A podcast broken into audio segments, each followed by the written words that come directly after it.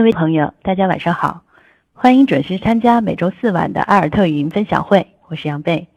今晚是第二十三期分享会，我们非常荣幸的邀请到了著名儿童阅读推广人郭华老师作为分享嘉宾。郭老师是独立出版人、心理学者，还是毛毛虫图书馆的发起人，现居加拿大。在这里也非常感谢郭老师在加拿大的清晨六点钟与我们一起分享。相信大家都已经聆听了郭老师的讲述。从婴幼儿、小学和青春期三个阶段了解到孩子的成长规律和身心发展的特点，以及和孩子一起成长，家长应该怎么做？和孩子一起成长并不容易，需要家长们认真学习并付出巨大的努力，但付出一定是值得的，因为每个家长都爱着自己的孩子。下面就让我们进入互动阶段，就大家所关心的问题进行交流。有请郭华老师。嗯，很高兴跟大家一起在线聊天啊，那我就直接开始回答这个问题了。第一个问题，请问郭老师，在意志力培养中，怎样避免太过要强和坚持对自己过分要求完美而造成的压力？嗯，我觉得我们谈到意志力，可能多少有点把意志力神秘化了。我们可能始终觉得意志力是一种好像抽象的、看不见、摸不着的一种东西，好像只眷眷顾某些人。其实不如把意志力理解为一种能坚持的好习惯。如果这样的话，那就可以问：好习惯到底是怎么养成的？好习惯养成需要的时间大概是一个月。如果你认识到这是一个过程的话。其实就意味着你认识到改变是需要时间的，并且改变的过程、习惯养成的过程会有反复。接受这一点，就是接受自己不是一个神的存在，是一个人。这过程中呢，会有情绪的反复，会有你不想坚持的时候。比如说，养成坚持锻炼的习惯，如果能天天去，当然好。但是呢？人这种高等动物，它还是有情绪的，它也是有生理周期的。你可能就会在那几天不想动，那几天你不想动的时候，你接受自己没关系，等过了这几天，我再接着来，这样你反而容易坚持。如果你心里有一个完美的标准，就是如果我做不到，我这人不行，我就放弃，那很可能很多事情你就会呃放弃不去做。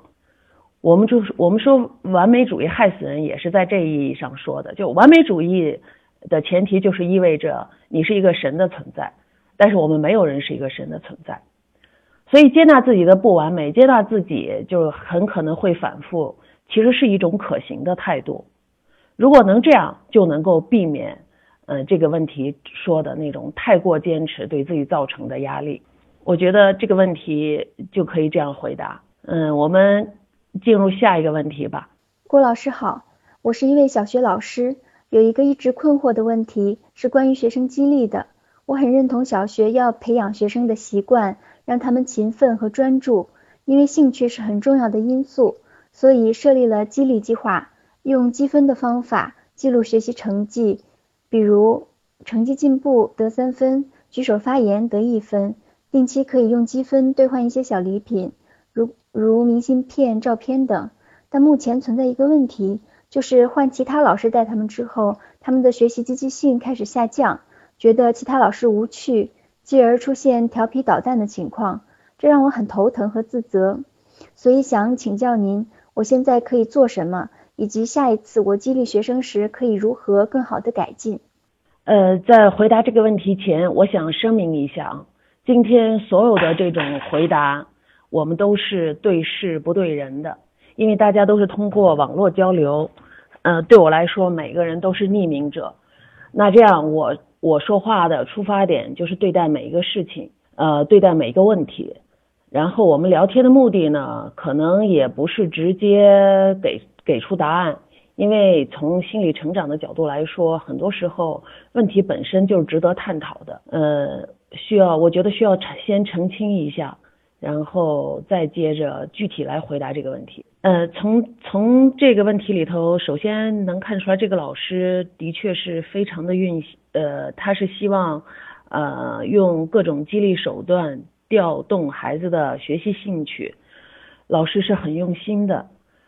呃，关于怎么激励学生学习呢，一直有各种看法。呃，这个是仁者见仁的事情。就我个人来说，我就看到这个激励政策，其实让我想起去商场买东西，呃，比如买一百送五十。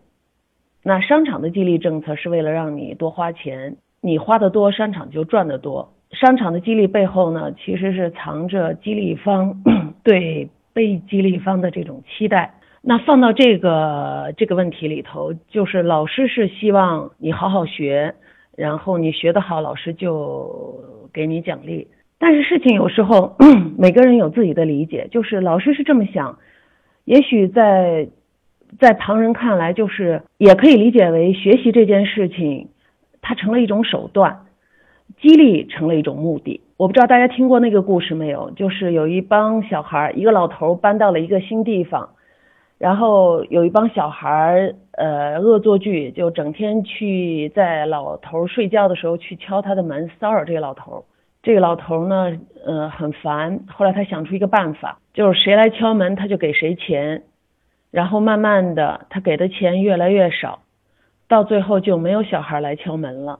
这个老头可以说用他的心理学头脑，把孩子的行为的性质给转化了。本来孩子们是为了自己的恶作剧，是为了找乐去敲门的。老头呢，用用给钱的办法把孩子的行为货币化了，并且他让这个行为逐渐贬值。那最后孩子们就，你给的钱越少，我就越不愿意来了。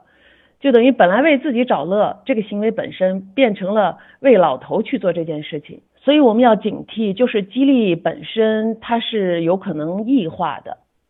我们可以看出来，老师的出发点是好的，但是当你用这种方式激励，并且把这个激励复杂的时候，就是不仅要得分儿，呃，进步得三分，发言得一分，最后还要换奖品，就是你把学习本身这个很重要的事情让它手段化了，给人一种本末倒置的这种感觉。嗯，但是的确，就是奖励这种行为在生活中是有效的。很多好孩子就是那种荣誉感特别强的孩子，比如说愿意为了小红花、为了三好生去学，所以荣誉感这种比较心是可以利用的。那这样就又要说到现在的这种我们的这种整个教育，其实就是一种比较的体系。一旦做比较，其实我觉得那就有一个谁都愿意上去，谁都不愿意下来的问题。那这样一来，其实把孩子就从小绑在了一个比较体系里头。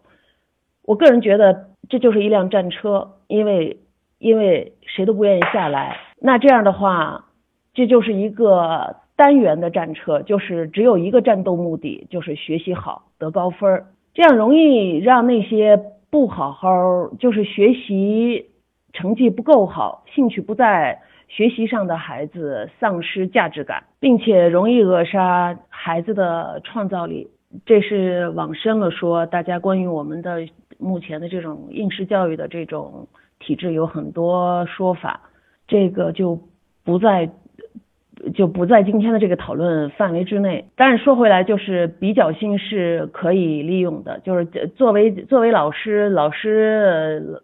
老师就是要靠学生的考试成绩来说话，来被评判，所以老师有这个出发点，我觉得没错。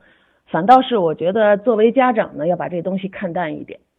从一个理想的角度来说，呃，我觉得在人格层面去激励学生是一种嗯最大的激励。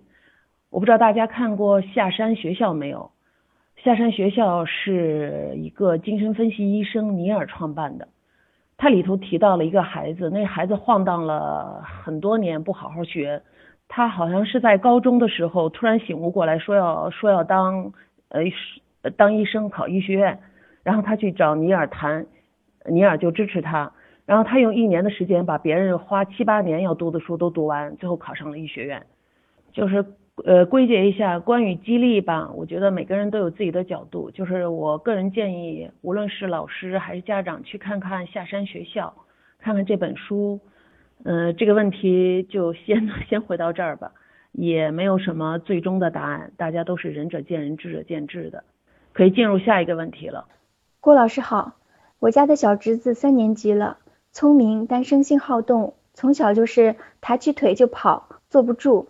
他感兴趣的事情不多，做任何事情都没有长性，坚持不下来，而且做事不喜欢深究，唯一喜欢的就是玩，是那种打个牌胡开心之类的。心智上远远低于正常孩子。他的价值判断基本是错误的，不知道什么是对的，凡事总强调别人的错误，把自己全部排开。家长尝试教他学习某种运动技能，希望能培养兴趣，体验到运动的乐趣，可是几天就不干了。现在问题比较大，不爱学习，撒谎，对什么都没有兴趣，无所谓，脾气暴躁，软硬不吃。请问这样的孩子该怎么办？我觉得，如果把这个问题从头至尾念一遍的时候，我们就会发现这是一个一无是处的孩子。呃，他对这个孩子有很多个定性，有很多个标签儿。如果我们说孩子是在一个家庭里长大，家庭是孩子成长的土壤，那我们就要问，就是怎么会长出这样一个孩子来？如果再用容器的概念，就是一个孩子怎么被处理成了这样？我觉得凡是看到这样的问题，都要我们从问题本身去问，就说这个问题，一这个一无是处的孩子他是怎么长成的？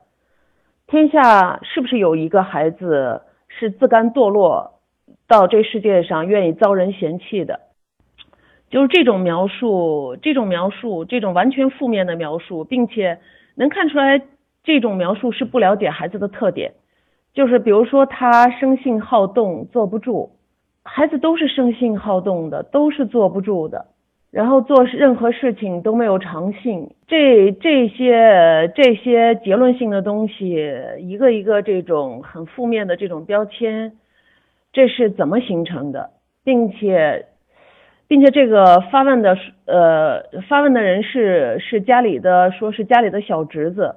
我感觉这好像是一个全家总动员造成的这么一个问题孩子，嗯，我没法回答这个问题。如果我有唯一的答案的话，我就想这家里所有的大人都要问一问这孩子是怎么造成的，就是和大人有没有关系，呃，这是必须从这个层面上发问的。还有我看到说还说孩子，呃，他的价值判断基本是错的，不知道什么是对的。凡事都强调别人的错误，把自己全部排开。那我从这段描述里头，我看到的孩子就是说，你们所有人都怪我，你们一天到晚批评我，我只好用这个办法，我就练出来这样一种本事。这是我看到的这个孩子，就是我不知道大家看过有一本有有一本图画书叫《爱德华世界上最恐怖的男孩》，我强烈建议。发问的家长，或者说对孩子有各种问题意识的成人，去看看那本图画书。那本书讲的就是讲一个小男孩。等会儿我是我电脑里有这本书的电子档，应该。我想把这这这这个这个文本是这样，就是说爱德华他是一个普通的男孩。嗯，他早上起床，穿衣服，吃早餐，上学，玩游戏，吃晚餐，然后上床睡觉。但是有时候呢，他会踢东西，然后旁边就就有人说：“爱德华，你真粗鲁，你老是踢东西，你是世界上最粗鲁的男孩。”从那天起，爱德华就变得越来越爱踢东西了。然后说，爱德华像好多小孩一样，也常常制造噪音。然后就有人说他说：“爱德华，你太吵了，你是世界上最吵闹的男孩。”从那天起，爱德华就开始越来越吵了。然后说，爱德华，呃，有时候会欺负小朋友。那旁边就会有人说，爱德华，你总是喜欢欺负人，你是世界上最恶劣的男孩。从那天起，爱德华就愿意欺负小朋友了。然后呢，爱德华每当他，比如说他他会捉弄小动物，追着小猫跑。然后有人说你是没有爱心的男孩，然后他就变得没有爱心。他也不喜欢干净，然后家长旁边就有成人说你是一个最脏乱的男孩，他就越来越脏乱。就是当他干出，当他出现一个现象，然后旁边有一个负面的定性以后，孩子呢就会沿着这个负面的定性越走越远。同样是这个爱德华，然后当出现不同解释的时候，这个爱德华就开始变了。呃，事情的转机是有一天，爱德华踢飞了一个花盆，他穿过了空地，摔在地上的时候，哎，一个大人说：“爱德华，我看见你种的花了，长得真好，你应该多种一些植物啊。”然后从那以后，爱德华就很愿意种花，然后大家呢都都请他到别的花园里帮忙。其实爱德华他依然还是捉弄小动物，他提着一桶水浇向小狗的时候，旁边有人说：“爱德华。”呃，谢谢你帮我把这条满身都是泥巴的小狗洗干净了。你对小动物很有爱心啊。然后大家都请爱德华来照顾自己的小动物，呃，让爱德华带自己的呃宠物洗澡。从那以后，爱德华就成了一个喜欢小动物的爱德华。他依然是同样的爱德华，但是你正面解释，他就成了一个正面向正面发展的爱德华。所以呢，爱德华从世界上最讨厌的男孩变成了一个最可爱的男孩。这个绘本讲的是一个深刻的道理，就是你如果用问题意识去关注孩子，你就浇灌出了他所有的问题；你用你全部的努力浇灌出来了他全部的问题。如果你总是正面，你作为容器，你是总是正面解读孩子的行为，你就得到了一个正面发展的孩子。我觉得这个问题回答到这儿就可以了，我们可以进入下一个问题了。郭老师好，四周岁的男孩有以下几个问题，应该如何引导？第一，做事不够主动，碰到熟人以及老师不主动问好，家长提醒后有时会打招呼，有时不。第二，感觉比较喜欢以自我为中心，喜欢大家围着他转。从表现看，觉得不用他说，大家都应该知道他的想法，而且有点小霸道。比如和小朋友玩水枪，他把水喷到其他小朋友身上很开心。但是不允许其他小朋友往自己身上喷，在外表现出来的不够大方，有点扭扭捏捏。第四，本身喜欢和小朋友在一起玩，但是不主动，需要别的小朋友找他，还有点小敏感。呃，我想先着着重回答一下这个家长提到的打招呼的问题，因为这个问题我碰到过很多次。我觉得对我们的大人来说，打招呼是一个必备的礼节，就是在院里跟谁打个招呼，路上碰到熟人，叔叔阿姨打个招呼，有时候这表明家长教育的好。嗯，对大人来说，这是一个社交礼仪的问题，但是对孩子来说，我们说孩子他认识世界，他和大人是不同，他是用心认识世界的，反应是会慢半拍的。对大人来说，打招呼完全不用走心，但是呢，孩子他是在走心。比如我举个例子，就是我那时候在北京，在电梯里，呃，碰到院里的楼里住的这个熟人，经常会让他们家孩子打招呼。有一次呢，我碰到一个小孩儿，他跟应该是跟姥姥在一起，就是我知道这小孩特别想摁电梯，我就跟他说：“你帮我摁十六。”就这姥姥手特快，这姥姥就帮我摁了。我能看出来小孩特别失望，但这孩子特别乖，他没说什么，因为我跟他姥姥比较熟嘛，我就说其实他特别想摁，下次您让他摁。这姥姥就乐了，然后这孩子呢？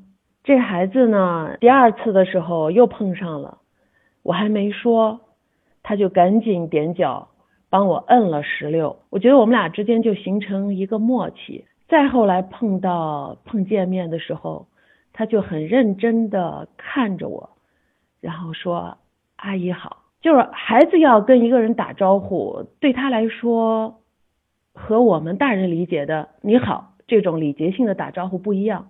它是一个牵扯到一个认知的一个过程，但是呢，大人呢常常是从自己的角度出发理解孩子的打招呼，他不了解孩子的这种身心反应过程，他是从自己的角度觉得不打招呼是自己没教育好，有失面子，所以不要强求孩子跟人打招呼。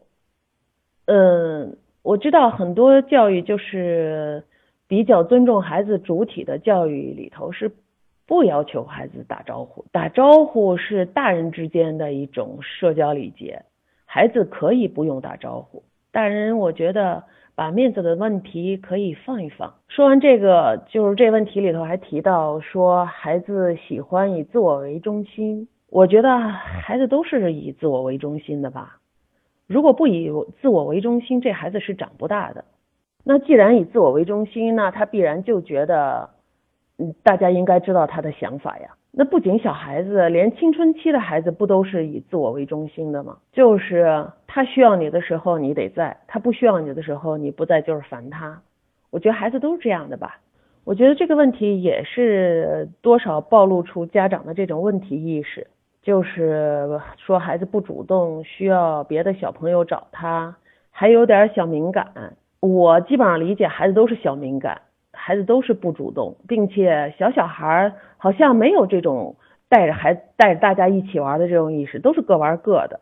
如果他们碰巧玩到一起了，呃，也是他们共同的兴趣。我没发现有如果成长的好的孩子，他不大。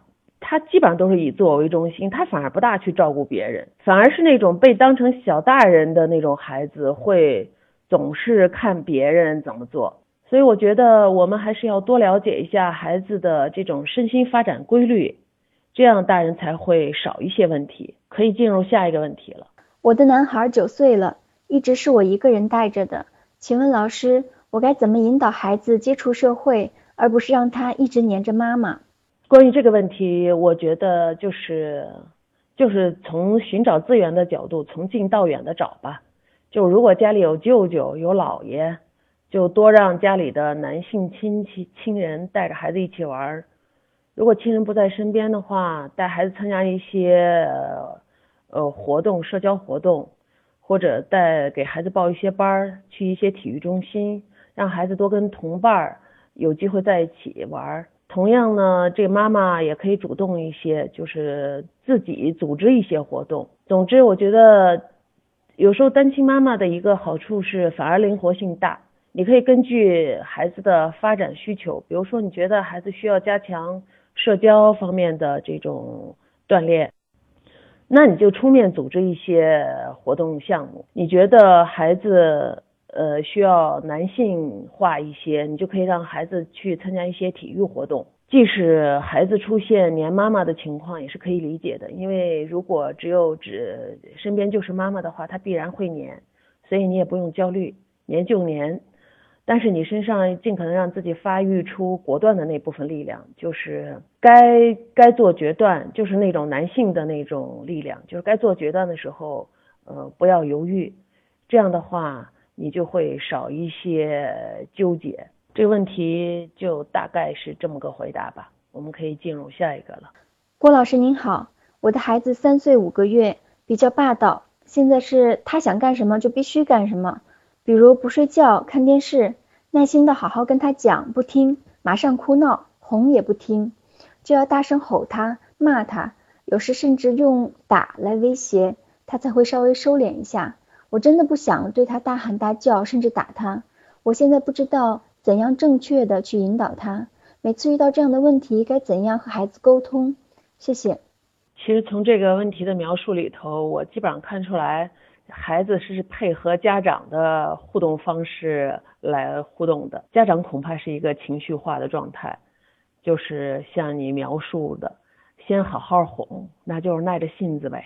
先压住火哄，不行了以后再发火，实在不行再威胁。呃，这种互动方式是双方共同造就的。那我们说家长是孩子的容器，你想让孩子改变，你自己先改变，你自己先不要情绪化。你想让孩子做到什么，你先要建立一个规则的意识。那定规则就是谈判，谈判跟孩子之间达成一个协议。那就去遵守，呃，整个遵守的过程呢，就是给孩子一个提前量，让孩子，比如说几点看电视，呃，几点关，呃，提前几分钟告诉孩子，呃，快到时间了，到时候我们要关睡觉，到时候直接去做，你不用内疚，也不用生气，然后去做。孩子如果情绪上来，也别发火，就是你说到做到。我觉得作为权威，就是一定是。言必行，行必果，并且这过程不带情绪。当你几次之后，孩子就知道规则在哪，界限在哪，他就就配合你的这种理性互动了。所以，就像这家长说的，我真的不想对他大喊大叫，那你就试着去锻炼自己，看怎么管理自己的情绪吧。嗯，这个问题我觉得基本上可以这样回答。我们可以进入下一个了。郭老师好，我家儿子现在幼儿园中班，小班的时候他不敢举手回答问题，现在老师反映，每次他都是最积极回答的一个，而且脸皮也变厚了。老师说，感觉他有点自信心膨胀，该如何处理这个问题呢？谢谢。看完这个描述。我的真心的问题是，孩子可真不容易。他不举手的时候是胆小，他爱举手了以后是自信心膨胀。其实有时候我觉得，从从对孩子的这种问题里头，我们能够觉察大人大人的这种怎么说呢？我觉得大人是有恶意的，就是。怎样做孩子都不对，而这种恶意是你自己不觉察的。这种恶意，你可以把它说成是一种修理别人、修理弱者的一种倾向。我觉得作为家长要自我觉察，你身上是不是有这种东西？然后，如果你能够觉察到老师身上是带着这种东西描述孩子的，那我觉得基本上你可以忽略。我是希望我们每个大人都觉察自己身上这种人性中的这种不好的一面。这问题我基本上觉得没法具体回。答，嗯，这是一个总体的一个一个概括吧。我们可以进入下一个问题了。郭老师，我家男孩快十四岁了，聪明，但特爱打游戏，无法自控，班上成绩中下，不想上学，厌学，现在时不时不去上学，提不起学习的劲头来，叛逆，不听家长的劝导，我们家长该怎么做？谢谢。我基本上觉得，爱打游戏导致厌学这样的孩子呢，大部分是在现实生活中找不到感觉、找不到价值感的孩子。嗯。对于这种孩子，其实他除了在学校找不到感觉，恐怕在家里也不大容易找到感觉。那对家长来说呢？首先，家长要自己调整，你得理解孩子的感受。我不觉得他自己喜欢自己的这种状态，他只是通过游戏逃避而已。所以你先要理解他的这种内心的这种苦闷。如果你批评他，跟他对着干呢，你正好。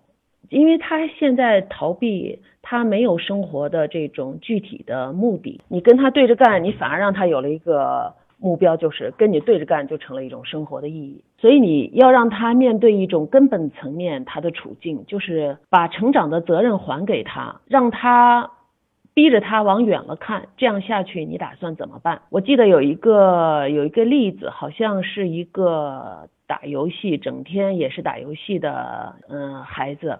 这爸爸最后想出一招，因为这孩子天天去打游戏，就不吃不喝的。这爸爸呢，就天天去给孩子送饭，说：“那你你你你你打吧，我管不了你，但是你不能把自己身体打坏了。”后来送了一段时间饭以后，这孩子就不打了，他回去上学去了。嗯，我觉得这这个爸爸呢，你说他是一个有智慧的爸爸也好，他是一个用爱感感化了孩子的爸爸也好。总之，他的办法是奏效了。所以有时候你就理解孩子的苦闷，然后你不说他，你不说他意味着什么呢？意味着你忍得住内心对于他未来的焦虑，让他自己去面对，让他所有的情绪没有对立面以后，他就得想自己是不是真的打算这样下去。嗯，我知道有一个例子，就是还是一个高中生吧。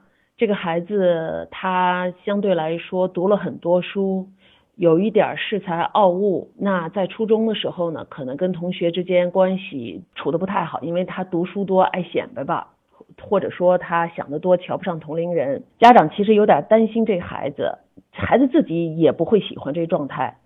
他上高中到了一个新的学校以后呢。他打算要改善一下这个局面。去高一参加军训回来，他就给他妈妈抱怨，说他军训的时候呢，刚开始跟一个同学住在一个宿舍，后来呢，他感觉跟这个孩子处的还挺好，但是他没想到中间呢，那个孩子要求换宿舍，跟别人住到一起了，这孩子就很受伤，回来就跟妈妈说，就是这个。妈妈呢就担心这孩子又回到了初中状态，就是跟同学总是处不好这种关系。但是这妈妈呢，她她她她已经知道孩子的内心大概是怎么一个运行的轨迹，所以她学会了好奇的跟孩子一起探讨。比如说孩子组孩子说那个他的原来那同同屋忘恩负义，呃诸如此类的时候，妈妈就顺着孩子说说真的呀，他这么不像话呀。最后呢，他就附和孩子，附和到最后，连孩子自己都觉得。好像事情也不是那么简单，不是说那个人一全都是那个人的错，孩子自己心里就毛了。所以我们说有时候啊，大人不要成为孩子的对立面，你不让孩子有一个把他的情绪有一个对立的方向之后呢，孩子反而会看清问题本身。嗯，关于这个问题，我觉得可以回答到这儿了，我们进入下一个吧。我们该如何做孩子的容器？孩子有对父母的不尊重、负面情绪时，我们该如何做？容器做久了，家长自己的垃圾情绪也会爆发，家长该怎么办呢？我觉得 关于这个问题呢，我们有几个层面的这种理解。首先，呃，大人也是有情绪的，要了解，其实情绪也是有生命周期的，就是。家长首先得理解这个生呃情绪的这种周期性，比如说你情绪上来的时候，你别在气头上啊发作，你下楼转一圈，过十分钟上来，可能你想说的话就不会像刚才那么激烈了。所以这首先牵扯一个大人的情绪管理问题。其次呢，大人也要想一想自己当年。有时候我觉得我们成年人，我们成年人容易忘了自己当年是怎么回事儿。比如说，你有一个青春期的孩子，然后他会熬夜呀，会有一些让你担心的这些习惯。你想一想，我们年轻的时候是不是也喜欢熬夜？我们是不是把家长的话也当做耳旁风？其实这时候就是一个生命对另一个生命的理解和尊重。就是我说，我们家长要学会分离，就是你知道他不是你。很多东西他自己要去承受，自己要去面对，即使你看到了，你在旁边提醒也没有用。所以大人要意识到，就是呃两个人都是独立的存在，不要去强求，你只需要说出你的意见，他不听那也是他的事情。还有呢，就是说如果最后情绪爆发，那就让他爆发。我记得有一个例子，就是我女儿在初中的时候吧，她特别爱看柯南，她的看法是。她从一集开始把那几十集全看一遍，所以她每次你看她两个小时之前在看柯南，然后过两个小时满地都是柯南，最后有一次忍无可忍，她爸爸把这一箱子柯南都送人了。让我奇怪的事儿，我女儿当时没，她没表现出过分的，因为我我们以为她那么爱看柯南，一定会一定会表现的，就是很生气，会闹。但是她没闹，后来我问她，我说你你怎么没闹啊？把你柯南都送人了，她还乐了，说幸亏送人了，我自己管不住自己，你送了倒好，我省心了。所以 大人有时候按照你的理解，该发就发吧，因为我们都是人嘛。当然刚才说的这种发作是对大孩子啊，对小孩子是对，尤其对六岁以前的孩子，大人是是必须无条件的。你自己要解决自己的这种问题，要做一个无条件爱孩子的好容器。呃，我们可以进入下一个问题了。郭老师您好，我是一个两岁半男孩子的妈妈。最近我们家里因为孩子的事都快吵翻天了。我和老公现在在济南，儿子和奶奶刚来到济南一个月。在孩子两岁三个月的时候，我就完全和他分离了。孩子一直是在老家跟爷爷奶奶生活的，现在已经来了一个月了。我们发现，自从来到这里，孩子的一些行为习惯一点都不好，比如每天晚上一两点睡觉，不好好吃饭，脾气大，爱打人等。我们也试着去调理了一段时间，可是发现效果不大。现在我们也是没办法了。每次我老公对我儿子吹胡子瞪眼，儿子就跑到奶奶那里寻求保护。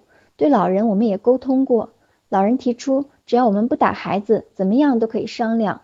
可是每次我们在管教时，老人就受不了了，说等孩子长大了就好了。谁谁家的孩子小时候也是这样的，现在不也挺好的？我们是没有办法了。孩子平常就经常打奶奶，奶奶也是乐在其中。为此，我老公经常说是他奶奶惯的，气得我婆婆都哭了。问题很多，您就给我们支支招吧。我们做父母的应该怎样对待孩子，怎样对待老人？我们自己应该注意什么？麻烦您了。这个问题里头可能相对呃比较复杂一些，我们一点一点来说。就是中国的家庭，我们说没有界限，就是指的是一个人的事情是所有的事儿。嗯，孩子的事情，不仅孩子的爸妈要管，孩子的爷爷奶奶、姥姥姥爷，谁都有资格来管。甚至老人还说，呃，你就是我带大的，我怎么就管不了我的孙子？所以我个人建议啊，就说。在物理空间上，跟老人能分开就分开，因为老人改变起来都我们都知道不容易。如果不能分开怎么办呢？那就是家里相对情感距离比较远的这个人，也就是比如说这个家里的这个儿媳妇，相对来说你算是跟爷爷奶奶来说你算是外人，相对说话容易一些。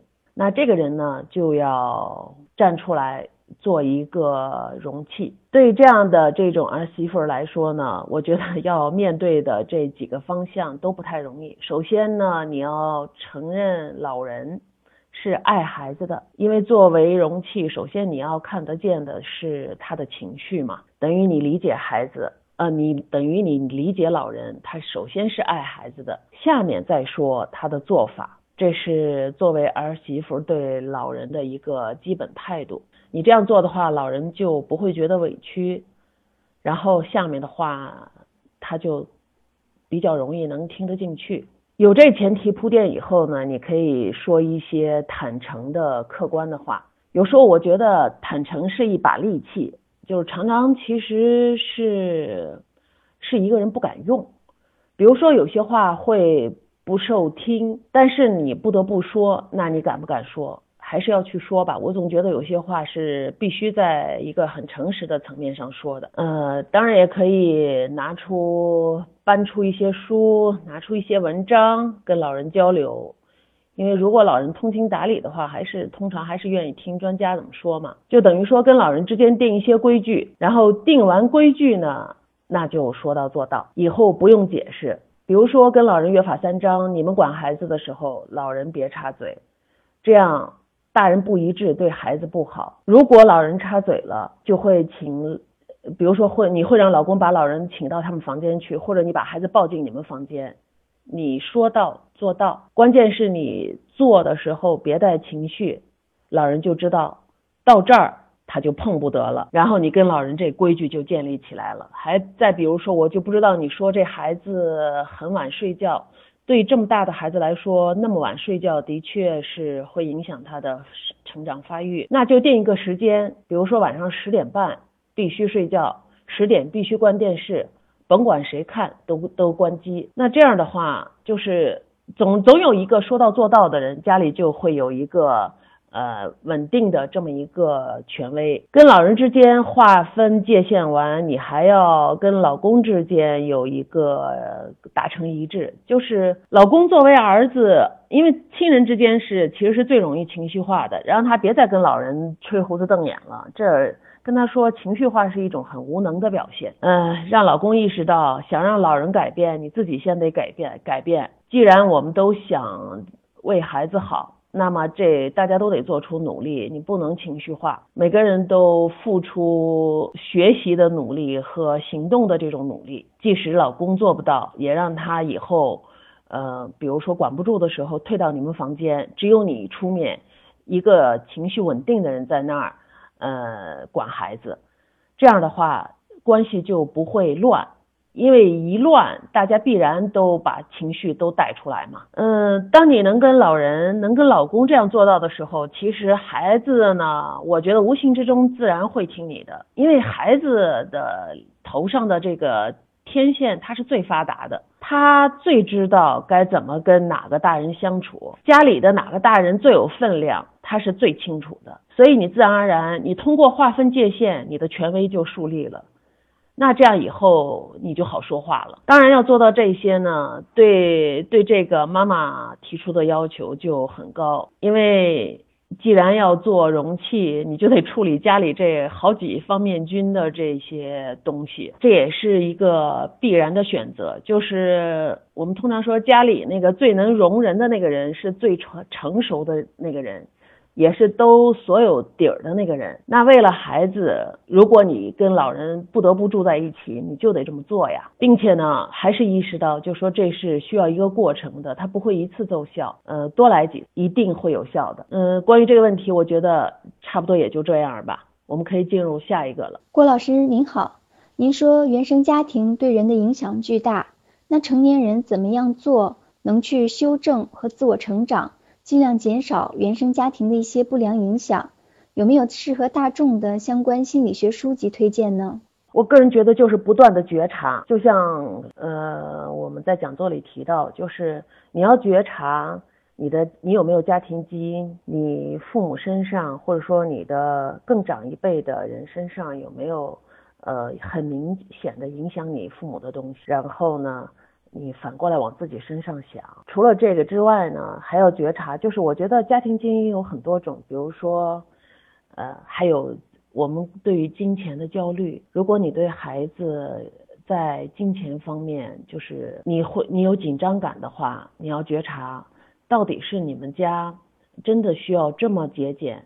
你这么不满足孩子，还是说是你内心的那些焦虑在作怪？总之，我觉得觉察的方面太多了。就是如果可能的话，很多城市现在都有一些呃心理成长班、心理工作坊。我个人是通过上这些班获益了的，所以我建议家长有时间也可以去上上这些班，因为一个人学习是呃是可行的，很多人在一起。共同成长呢，可能速度更快一些。我们通常说一个系自我的这种发现。可能不如用另外的系统来发现你更容易。比如你到一个成长班，这个班上有十二个人，然后因为到这个成长班大家都是开放的，大家的给你的反馈是平时生活中不可能有的。那这种情况下，你就更容易发现自己的问题。因为我记得我参加一个成长班的时候，就是我其实是一个愿意表达自己，就是经常会呃忍不住说话的一个人。有一次在一个成长班上，刚开始老师让大家做自我介绍，老师说每个人说两句，你为什么来参加这个班？结果有一个同学就说完他为什么来之后，说老师我有一个问题，他就开始说他在呃生活中碰到的一个问题。当时主持这个成长班的老师没有说话，我在旁边说话了，我说你问的这个问题不属于这个环节。然后那个人说你别插嘴。我现在就想问，因为这个问题对我来说很紧急。然后我又说，你再紧急，我们应该按程序来呀。然后我们俩之间这种互动就开始了。当时主持这一班的老师就乐了，就说我说你管不住自己吧。我说对呀，我是为了维护秩序呀。老师说，呃，这是你的一个解释，你下面再可以自我觉察一下。后来我我自己觉察。我身上就是有一种警察性格，我有时候就就是管不住自己，就是为了秩序，其实是一个意识层面的。即使有人维护秩序，我也常常是那个跳出来要参与维护秩序的人。所以这种成长班，就是这种东西，平时生活中是没有人反馈给你的。所以我个人建议呢，有条件就去参加这些班，尤其是精神分析。因为精神分析就是搞的是你自己不自觉、不自知的那一部分，而我们常常知道有一个冰山理论，就是对一个人起大作用的是这个人不自知的那部分。精神分析呢，就是让你很多你自己不自知的潜意识的那部分。让那些东西上升到意识层面，更多的自我觉察。所以，如果可能呢，去参加这些成长班，肯定会对自我成长有好处。当然，还有很多书，呃，很多国内我觉得有有使命感的这些老师和心理学家在不断的分享。我个人觉得，像武志红老师，还还有李雪。嗯，还有李子勋呐，这些老师，还有曾奇峰，他们在网上有很多分享文章，也有很多博客，呃，这些人也都出了不少书，这些都可以买来看一看。还有呢，平时生活中呢，跟几个有心理学头脑的人平时多交流，因为有心理学头脑，然后你又交往比较深的话。可能互相反馈的是一些深层的东西，就等于彼此是对方的镜子，这样呢也能帮助自己的成长。嗯，大概就是这些途径吧。我个人觉得现在因为网络然后发达，途径很多，如果要有这方面需求的话，总能找到相关的很多资源。回答完了，我觉得啊说回来就几个宗旨，就是孩子的问题先往自己身上想。这个路数基本上是没错的。刚才说往自己身上想，这是一个宗旨；另外一个宗旨就是，家长啊还要对自己宽容一些。你你发完火就发完火吧，完了以后你改就行了，别老自责。